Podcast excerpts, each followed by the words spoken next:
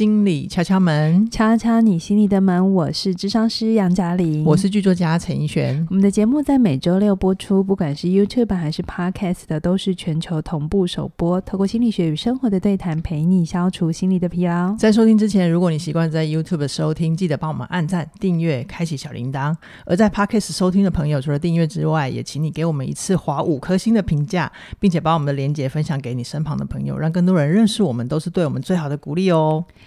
奕璇，嘿，上次你分享的那个内心镜头，对，Under the Sea 快乐镜头，很多人都很有反应，哎，是啊，我还蛮开心的，是哦，嗯、好啊，那我们今天一样要来请怡璇分享他的内心镜头。不过，如果你是今天才听这一集的朋友呢，我邀请你呢同步先去听一下一百一十二集，嗯，里面有说关于那个怎么看电影或电视的那个拉片的。的方法。好、嗯，那我们可以透过那个拉片一格一格的看，或是一小段一小段的看，来梳理自己的情绪，是让我们更了解哦。我看这个东西，我内心有什么感觉？嗯，嗯，然后因为很多人会跟我们说，他不知道感觉是什么嘛，嗯，然后或者是他的情绪该怎么梳理？是是是，所以我们今天一样来，就是透过这个停在我们的内心镜头，嗯、哦，来认识自己。嗯，那奕璇，你今天要来跟我们分享的镜头是脆弱，对吧？是的，很有趣的一颗镜头。好，等下你再告诉我们为什么你要分享脆弱。好，好，那来让怡璇觉得有脆弱的这个电影呢，我自己也非常喜欢。嗯嗯、呃，它是二零一六年的电影，叫做《越来越爱你》。La La Land。嗯，不晓得听众们有没有听过？哎，有没有看过这部电影？哈、嗯，我自己是很少喜欢看歌舞片，就是、嗯、我觉得歌舞片都会让我常常有一种。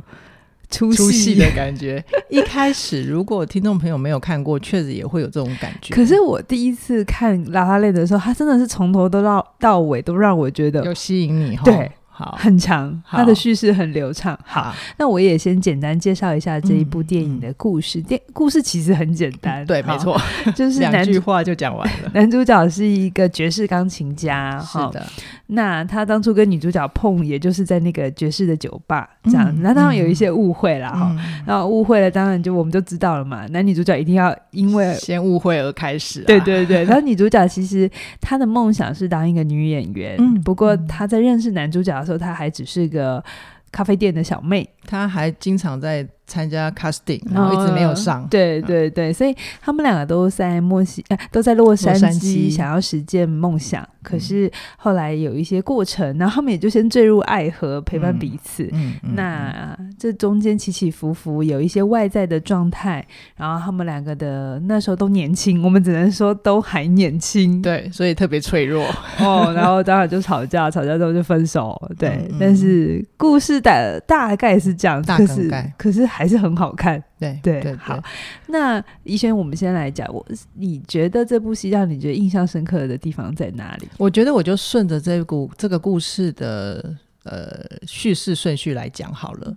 他一开始啊，其实给我呃的第一个脆弱的镜头，其实就是幻想。嗯嗯，那我觉得幻想啊，它对我来讲是有情绪价值的。怎么说呢？比如说一开始的时候，故事一开始就是在公路上，一群很烦闷的人，他们都被塞在。高速公路上，一开场的那个镜头，对不对？对对对，就是男女主角都还没出，都还没有出现，然后就先是一个，因我记得是黑人的女孩子，然后他就是很正常的，只是在等塞车，然后等一等，然后他就头往后靠，然后转了两下之后就开始唱歌了，对，然后开始就有人跳出来，然后就开门出来，然后就越来越多人出来，对，那那个画面。还真的是你不觉得突兀？欸，哎、嗯，会觉得很有趣，很很自然。对，对，那后来还有这个部分，其实就是呃，导演他在用一种。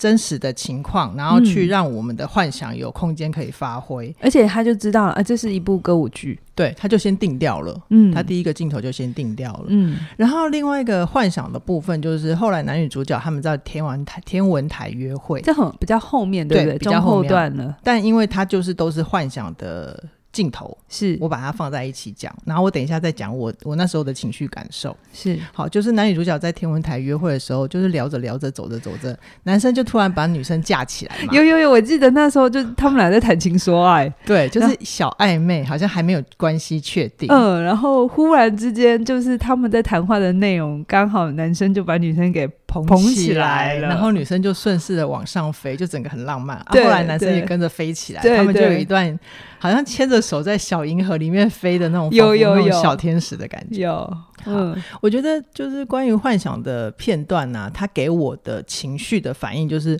我可以感觉到我自己非常非常的嗨，嗯，而且它给我就是都是在不经意的时候创造的惊喜。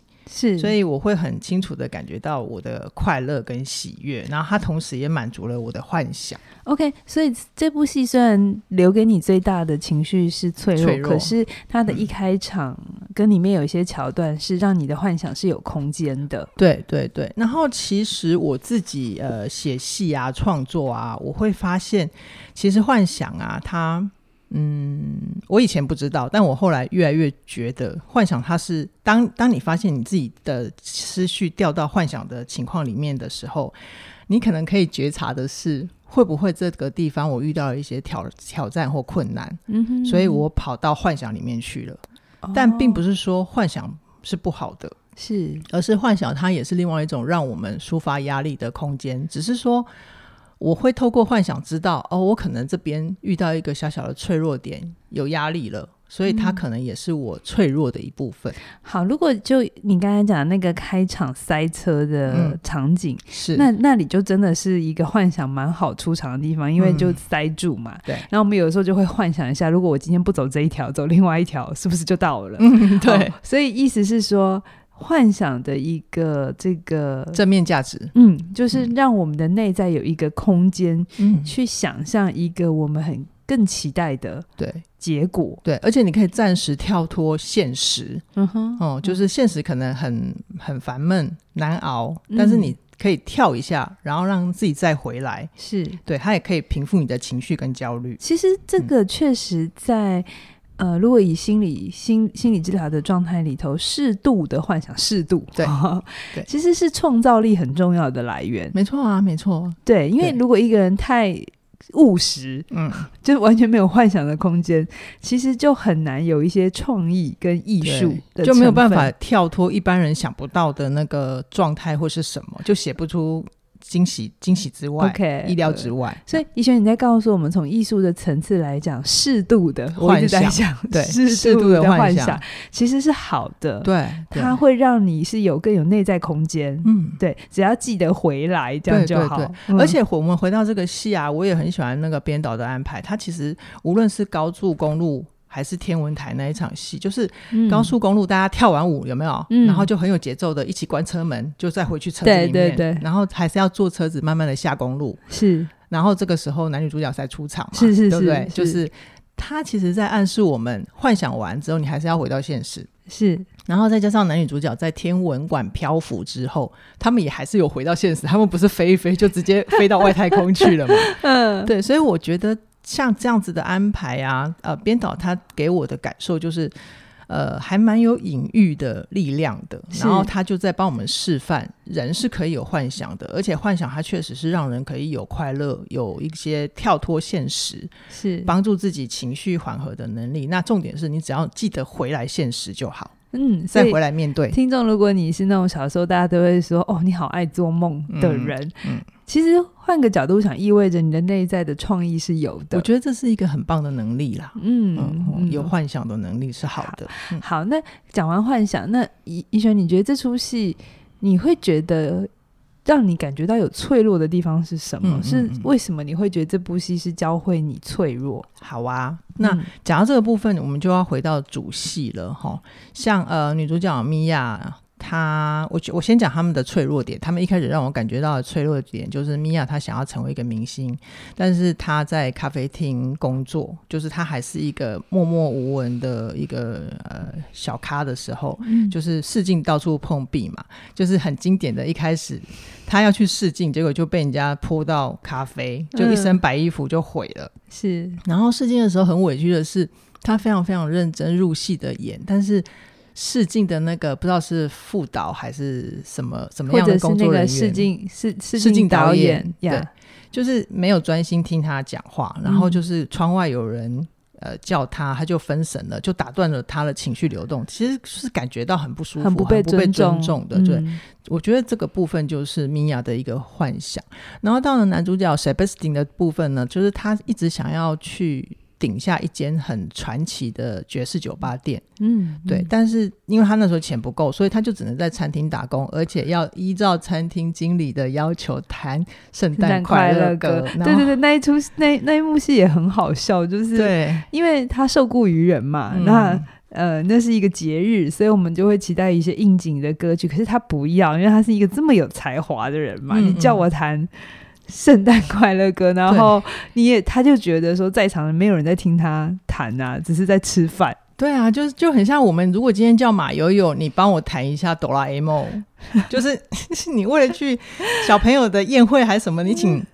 马友友弹哆啦 A 梦，这就有一点羞辱人。但当时男主角他没有没有在他的艺术成就上受到这样子的肯定，肯定但是他自己对自己是有自信的。是是是，所以他们两个就是刚开始都还是小咖，然后都很人还没有被还没有被看得顺利。对对，对，就是呃，我觉得他们这样子的一开始的状态，他呼应到我的就是，其实我自己也有很多。很有有过很多人生的低潮点，嗯，嗯，那我特别懂那种人生低潮的时候，会很渴望被人看见，嗯，就算只有一个人，一双关注我的眼睛都很好，而且会特别觉得寂寞，想要有人陪，是，是。哦，就是当他们两个的那个脆弱点出来的时候，他其实是呼应到我生命这样子的经验跟情绪，是，所以那种有人陪就很容易谈恋爱，吼、嗯，对啊，没错，然后他们两个就真的谈恋爱了嘛，嗯，哦、然后。嗯他们其实谈恋爱的过程，就是一直都成为彼此唯一的支持，是是，然后都在努力的帮彼此圆梦。而且男主角他其实一度得到一个很好的机会，就是跟一个还小有名气的乐团在外巡演，有有有。嗯、但他其实不喜欢那样子的自己。哦嗯、如果听众朋友你们有看戏，就会看到有一段他要去拍。乐团的宣传封面照，嗯，然后那个摄影师可能有点浮夸，或者是比较熟识吧，是。就叫男主角要摆一个些很特别、看起来很酷的样子，是。就叫他嘴巴要咬着下嘴唇啊，然后要撇嘴啊，意思就是要商业感重一点的，但是又要有偶像团体的魅力，对，对，然后就是那我觉得那个男主角当时演的真的，我觉得还蛮好笑的，那个很有趣，很值得去看。嗯哼，然后但是因为男主角那那时候会以为他一直都在餐厅里面弹琴，就是女主角会觉得他这样很没用，所以他会以为女主角喜欢他有工作。对，你这边要先补充一下，因为其实男主角之前还默默无闻，所以他的收入很少，嗯、微薄。然后他一直盯着他家的那个漏水的天花板们，记得吗？嗯，就是、我我有点忘了，就是他觉得自己寒酸呐、啊，嗯，所以他会觉得自己是不是？配不上一个好的女生，这样，嗯嗯嗯，所以我觉得真的古今中外的男性都还是会需要自己是一个有能力的状态。嗯，所以当这样的乐团邀请的时候，他第一时间其实问的不是自己喜不喜欢，而是哇，我终于有钱了，对，终于能够赚钱，可能比较是当时可以让他觉得有证明自己能力的地方吧。是，是，哦，是，所以他其实很难把他自己这种。为了要去赚钱，然后会害怕女生不喜欢他这种脆弱展现出来，所以他就没办法讲。对，他也没办法去告诉女生说，其实他在工作上并不开心。对，因为嗯，那样的自己就是要去做那些，但虽然不是自己，可是他给我一个很好的配。对，特别是男生，如果说有这样这么好的机会，但是他如果又回去跟他身边的亲密伴侣说，我其实很不开心，那他会很难过得去。嗯，就会觉得。嗯那到底你要你的亲密伴侣怎么回应？他就会觉得自己是不是又是不 OK 的？嗯、就是会有这样的自我怀疑，也不想被同情吧？对对，这就是他的脆弱没有办法显露的对最主要关键。嗯、哦，然后回到米娅身上，米娅同样也有她的脆弱，她的脆弱就在于她当时有接到一个。呃，独角戏的机会，嗯、就是独角戏，就是有一个舞台剧，一个舞台，然后就只有女主角一个人演。演完整场，其实很难，很难，好不好？而且你要想办法让所有观众的目光都一直在你身上。嗯，然后其实女主角她也在，她没有不喜欢这个戏，但是他对自己还不够自信，是、嗯，所以他也有一些自我怀疑跟焦虑。然后他其实很希望有人安抚他，对。可是因为男主角一直很忙，他都一直在巡回啊，对，他就在巡回，然后他就没有机会讲，嗯，没有机会讲出他的脆弱，嗯。所以呃，像他们两个这样子的状态，他撞击到我的生命经验，就是我其实，在好几次转职的工作里面，我也常常会有自我怀疑，就是。嗯嗯，我会觉得，那是不是我这些自我怀疑其实并不重要？比如说啊、呃，比如说我那时候啊，还有很多八点档在写的时候，啊，我其实很累，嗯，心里面有一些抗拒。但是他明明就是有钱赚，嗯，那为什么我不要？是为什么我要抗拒他？所以，当我一直发现我自己把这些不舒服把它压下去的时候。我当时不知道，但现在事后回想来看，我现在会觉得，我当时把它压下去，都是一种我的自我防卫。OK，就是、哦、我没有让我的脆弱出来，就是你好像很难去承认现在有些东西不好，明明。外面的人都看你很好，比如说你有戏，嗯，然后你又可以挂上你那个编剧的 title，然后又有钱赚，嗯，对不对？其实，在编剧界，大家知道要有接戏其实不不容易耶，而且还上八点档，然后挂全名。嗯，其实对啊，哦，但这个时候就会变成那个工作里的小困顿，他就会变得好像不应该去说。嗯，嗯，OK，而且而且其实说出来还会让人家觉得你是无病呻吟吧。嗯嗯，对啊，所以他们两个其实那个内在那个时候都有一些怀疑跟彷徨，嗯，不到不想做，对，可是确实是有一些不确定的，嗯，那这个时候其实他们两个不知道怎么办，就会变成他们你在戏里可以看得到，男生就是把他否认掉，嗯，而女生其实就是他会焦虑，他想要人陪，嗯，可是他就一直惊艳到那个他的伴侣不在，他失落，嗯，嗯，对，然后最后他。女生也把这个很多情绪混在一起，变成他们有一个很重要、很重要的一场戏。没错，没错。所以就是后来那个女生在她演出前，我记得是前几天，她就打电话要找男生，嗯、结果男生没有接她电话，然后她就只有留话说：“呃，我我什么时候时候要演出了？嗯、然后我很想你，这样就挂了。结果没想到她回家。”嗯，男主角其实回家了，给了他一个惊喜的晚餐。就是男主角他其实也很想要回来支持他这样子。嗯、然后这个就是重要的那个，我们很喜欢看了好几次的那一场戏。对对对，嗯、那一场戏就是呃，男主角回来也准备了晚餐，想说要跟他好好聚一聚。那女主角，因为我们前面已经讲了，她有演出前的焦虑嘛，是，所以她就开始。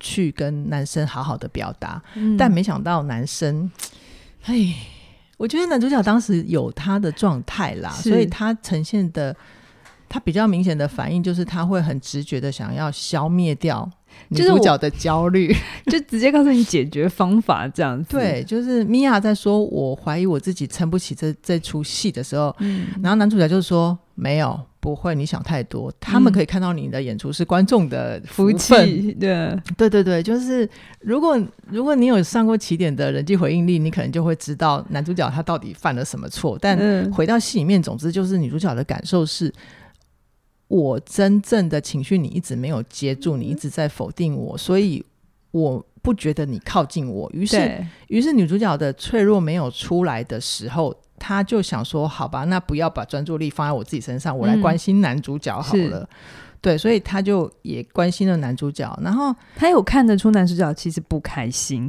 对对，然后他其实想要有一点点是想要去呃拯救吗？还是安抚？他就是因为也看得出来男主角不开心，所以他关心他了之后，就是他从男主角的肢体语言跟反应。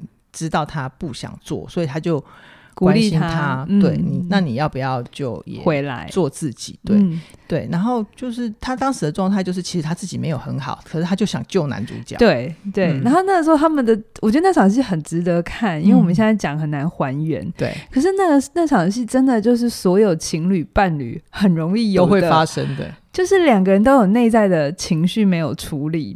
但是也看得到你的伴侣有一些需要，甚至可能在你眼里可能是一些问题，好了都好，嗯，所以呢，他就会变成很多交杂在一起，嗯，然后很多东西就会变成自己有防卫不去没有感受到什么是我的，什么是你的，是你的搞不清楚。然后到最后就吵起来。对，嗯，对然后男主角说了一句很狠的话。对，就是就是女生一直在鼓励他、安慰他的时候，跟他提供一些可能性，不然你就回来。那我们还是可以怎么样怎么样过日子。结果男主角最后不甘示弱，就变成变成攻击，然后他就对女主角说出：“也许你只是希望我穷途潦倒，好让你可以保持你的优越感。”哦。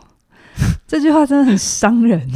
对啊，就是就是男生有他的自尊啦。我觉得女主角也真的傻眼了吧，因为她前面的失落没有被接住，嗯、然后她很努力的挤出他的专注力、跟爱、跟关怀，嗯、想要去让男主角对靠近，嗯、但结果他得到这样子的对待，哎，然后我觉得编导也很坏啦。嗯、这边第一趴是。男主角讲出这句话之后，他们原本衬底有一个很美的唱片的音乐，就走到最后，然后开始停了。然后那个留声机就在那边 say 啊 say 啊嘎嘎，就是无声 silence。嗯，对。然后男女主角就就在那个气氛下很尴尬的对望，然后女主角就说：“你刚刚讲这句话是真的吗？”然后我是男主角，我说我不知道。然后这个时候，烤箱里面就传来哔哔哔哔哔哔哔哔哔哔，就是那种警铃大作，因为他们在男主角要烤一只烤鸡要给女主角吃，对，结果就就传来这种声音，我就真的觉得编导很坏，很讨厌。可是我又觉得他真的安排的很巧妙，是是。好，那这边给我的情绪感受就是，我最直觉是一种遗憾跟一种怅然若失啊，就是明明两个人都很爱，可是。因为他们都缺少停在脆弱的能力，嗯哼，嗯哼，所以都太直觉的用防卫来保护自己，或者是保护自己的自尊，于是就刺伤了彼此。对、嗯、对，对哦，然后这些就是这一场戏，为什么我们看了两三次？是因为他那个剧情一波接着一波的起伏的时候，他其实一直在勾连我的是，在我的生命里面，我也发生过这种脑充血的情况，嗯，就是。就是我我我相信听众朋友，如果你们在看戏，或者是、嗯、或者是看听任何音乐，或者是任何的情境有勾连到你的时候，你都要相信你的生命里面、嗯、有同样的经验，一定是有同样的经验，你才会这么的触动，嗯，这么的被勾起，真的真的。所以你也曾经有过为了保护自己而去伤人、砍伤别人，这样用语言，当然啊，当然，哦、当然。Okay 对啊，好啊，嗯，那如果再来一次，你会觉得？啊？如果再来一次，因为砍伤的人都已经离开了，嗯。呃，我觉得就是在未来的生命里面，如果有机会，嗯。嗯，期待自己用更好的方式，用更好的可以停在脆弱的能力，好好的先说清楚自己，而不是太快的去攻击。OK，所以那一场戏，嗯、其实这种。经典戏都是跟吵架有关吼，嗯，你有想到最近你在看的《二五二一》吗？嗯，然后婚姻故事也有，那里面都有很经典经典的吵架戏。嗯、那、嗯、我一直觉得吵架戏，有些人可能会觉得不舒服，是，有压力。可是我鼓励大家这一段戏慢慢看，嗯、然后每一句台词。慢慢去感受，嗯，当然它是个不完美，它是一个有冲突的状态。可是，在那个很有冲突的张力底下，这个人他在说这句话背后，他真的在乎的是什么？他的需求是什么？嗯、就像怡萱，他看到这两个内心有脆弱，可是因为不知道怎么处理这个脆弱，就只好把它丢出去，或者是否认它。对啊，而且你随着年纪的增长，你会发现，如果有时候在午夜梦回，你回观自己的生命的时候，你会发现有很多重要的选择，嗯，或者是重要的人生的转折点，都是那种冲突没有处理好，嗯，不管是没有说清楚自己，或者是没有跟对方澄清楚，嗯，彼此的认知到底是什么，然后就去做下一个决定，决定就做了，嗯，嗯。对，所以我我我们延伸来看啦，我们回到主戏就是。当然，呃，男女主角在那一场重要的分手场之后，他们就真的分手了。嗯，哦，那后来因为呃，女主角这么这么强烈的去让男主角去提醒男主角他原本的梦想是什么，男主角也就真的去辞掉了那个乐团的工作，是他就回来继续他的爵士音乐酒吧这个梦想。然后，然后后来呃，有一个呃。就是有有一个制作人他去看过女主角的那个独幕戏，嗯、所以简单讲就是男主角女女生先帮男生回到梦想，后来男生也在一些。因缘巧合之下，帮女 女生拉回来，再把她推回试镜场，对，哦、然后就就去让女主角得到一个新的机会。结果后来就，那、呃、女生就问男生说：“那我们现在的关系算是什么？”然后男主角就说：“我也不知道。嗯”结果就就留下悬念到这里啦。主戏其实就到这里而已。然后其实下个场景就接五年后了。嗯，然后女主角她就真的变成大明星，是哦，就是那种。呃，走走在路上会会被认出来，会有人回头说啊，她她是谁谁谁这样子。然后她有老公有女儿，而男主角也真的顶下了他要的那一间很，很也是他们当初相遇的那一间酒吧。哎，我不确定，哎，好像是哎，好吧，嗯嗯、哦，如果有听众知道，帮我们补述一下哈。然后到了结局怕的时候啊，其实就是女主角她带着老公要出去约会，嗯，结果。因为路上塞车，又回到前面的塞车梗。但是他们这次就换了一条路，嗯，就想说先去附近吃饭。然后吃完饭之后，他们就被一一个音乐声吸引，所以女主角跟老公就走进一家酒吧里面。结果没想到，女主角一走进去就看见男主角在台上弹钢琴，嗯、而男男主角也很快的就发现到女主角又出现在他面前。是，然后这时候我们观众会知道。他们后来没在一起，嗯，可是有趣的是，当男女主角四目交接的时候，编导就让他们两个回到若干年前，他们第一次在男主角弹圣诞歌的那一个酒吧的同样的场景。就让他们回到那个点，然后再重新跑过一次他们的人生跑马灯。但是这一次的人生跑马灯就会是女主角，女主角后来是真的跟男主角在一起。于是后来的家庭生活，或者是跟女儿的时候。她身边的那个男伴就都是男主角，嗯，对，他就是一种让我们以为说啊，剧情要逆转了吗？要逆转了吗？但结果没有，本来以为是个 happy ending，是不是？对，本来以为是 happy ending，、嗯、是 H E。是最新说法，对对对，Happy Ending H E H E 的戏，后来发现哎没有这样子，对，但我觉得也合理啦，就是并不是说编导要故意用这一 part 来耍我们，而是因为我们前面故事的一开始就有一些幻想的场景，嗯嗯，对不对？就是那个高速公路上，然后他们时不时会飞到天空一下，所以后面这一 part 的幻想就会让人家觉得合理又有趣，就是有一度觉得啊好棒哦，要 Happy Ending 了，结果最后没有。嗯 就是被骗了，但是也不会觉得不开心。嗯，其实我自己在看这出戏的时候，当然也因为有一些经验、感情经验的时候，我知道不要在一起才是比较合理的。就是如果以戏的高度来讲，他们没有在一起，其实相对是可以想象的。嗯，他们在一起就真的是很甜很甜。可是其实这个这个戏的层次，这个故事的。韵味就没有，就没有那么好。可是如果你就真的让他们没有在一起，那又太痛。所以我觉得，那个我当年在看的时候，我看到编导在这边先来一趴，然后再反手这样子，嗯嗯、就会想：好了好了。有点谅你啦，对，就是他一方面有满足我们对于 happy ending 的需求，我们的幻想，在我们的幻想希望这件事情成真嘛。嗯，我们回到前面的幻想，嗯，确实他也给我们一个幻想，对。可是我们我满足你了，适度的幻想，意思就是要回来嘛，对，你要回来现实。我满足你，我也让你感受一下，但我们都知道这就是幻想，我们就再回来。但你说幻想就不好吗？幻想就不甜吗？它其实就是帮助我们在那个困难的过程里穿越的力量。而且讲，而且就算男女主角真的在一起了，我们也没有人可以把握。假设他们是真的人，他们的人生就会从此的幸福美满呢？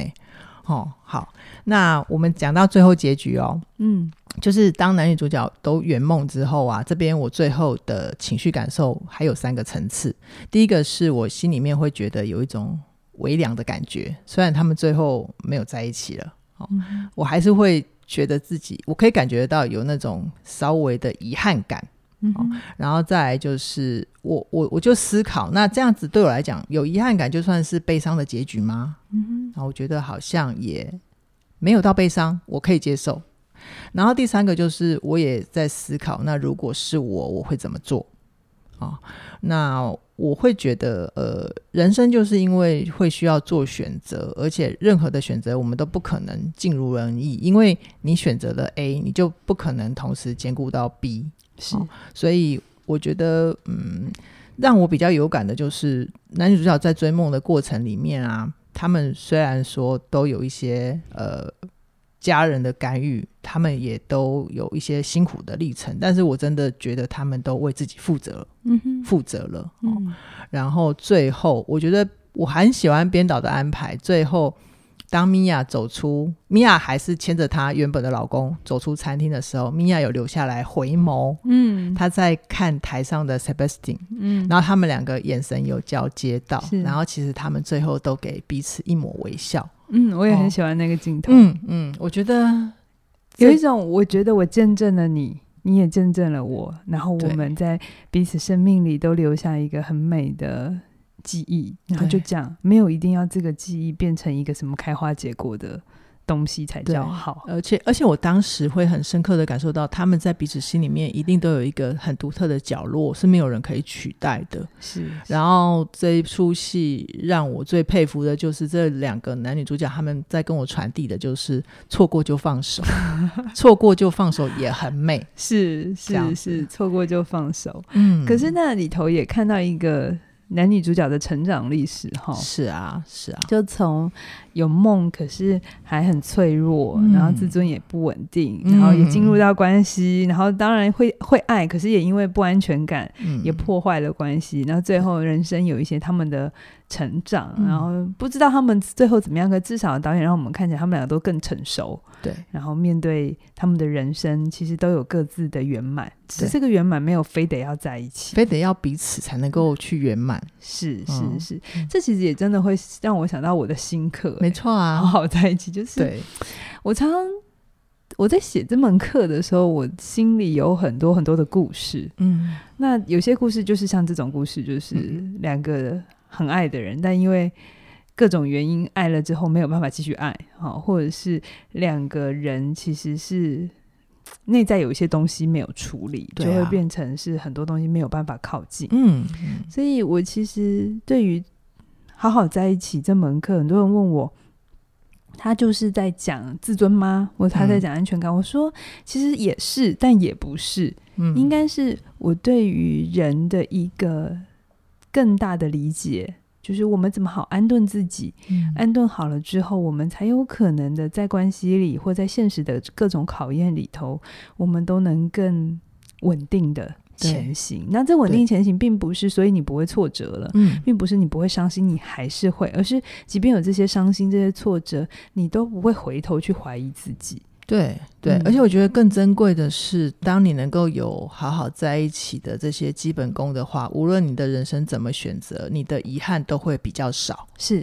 是是，然后可以更健康的、更完整的去跟彼此表达。于是我们就也可以跟米娅跟 Sebastian 一样，错过就放手，而且没有后悔。是啊，给彼此祝福。OK，好。但现在有一件事情要跟大家讲一下啊，就我们的早鸟只到五月十七哈，嗯、所以呢，希望大家能把握，不要错过，要不然就会有遗憾，对吧？对，这件事情是你可以把握的。就我们的最早鸟优惠一期一期是只到五月十七。好，那如果你希望自己在关系里或者跟自己的关系能够更稳定，都邀请你参加我的最新课程，好好，好好在一起。相关的课程连接都在影片下方，期待我们接下来继续推出更多更精彩的内容，拜拜。拜拜。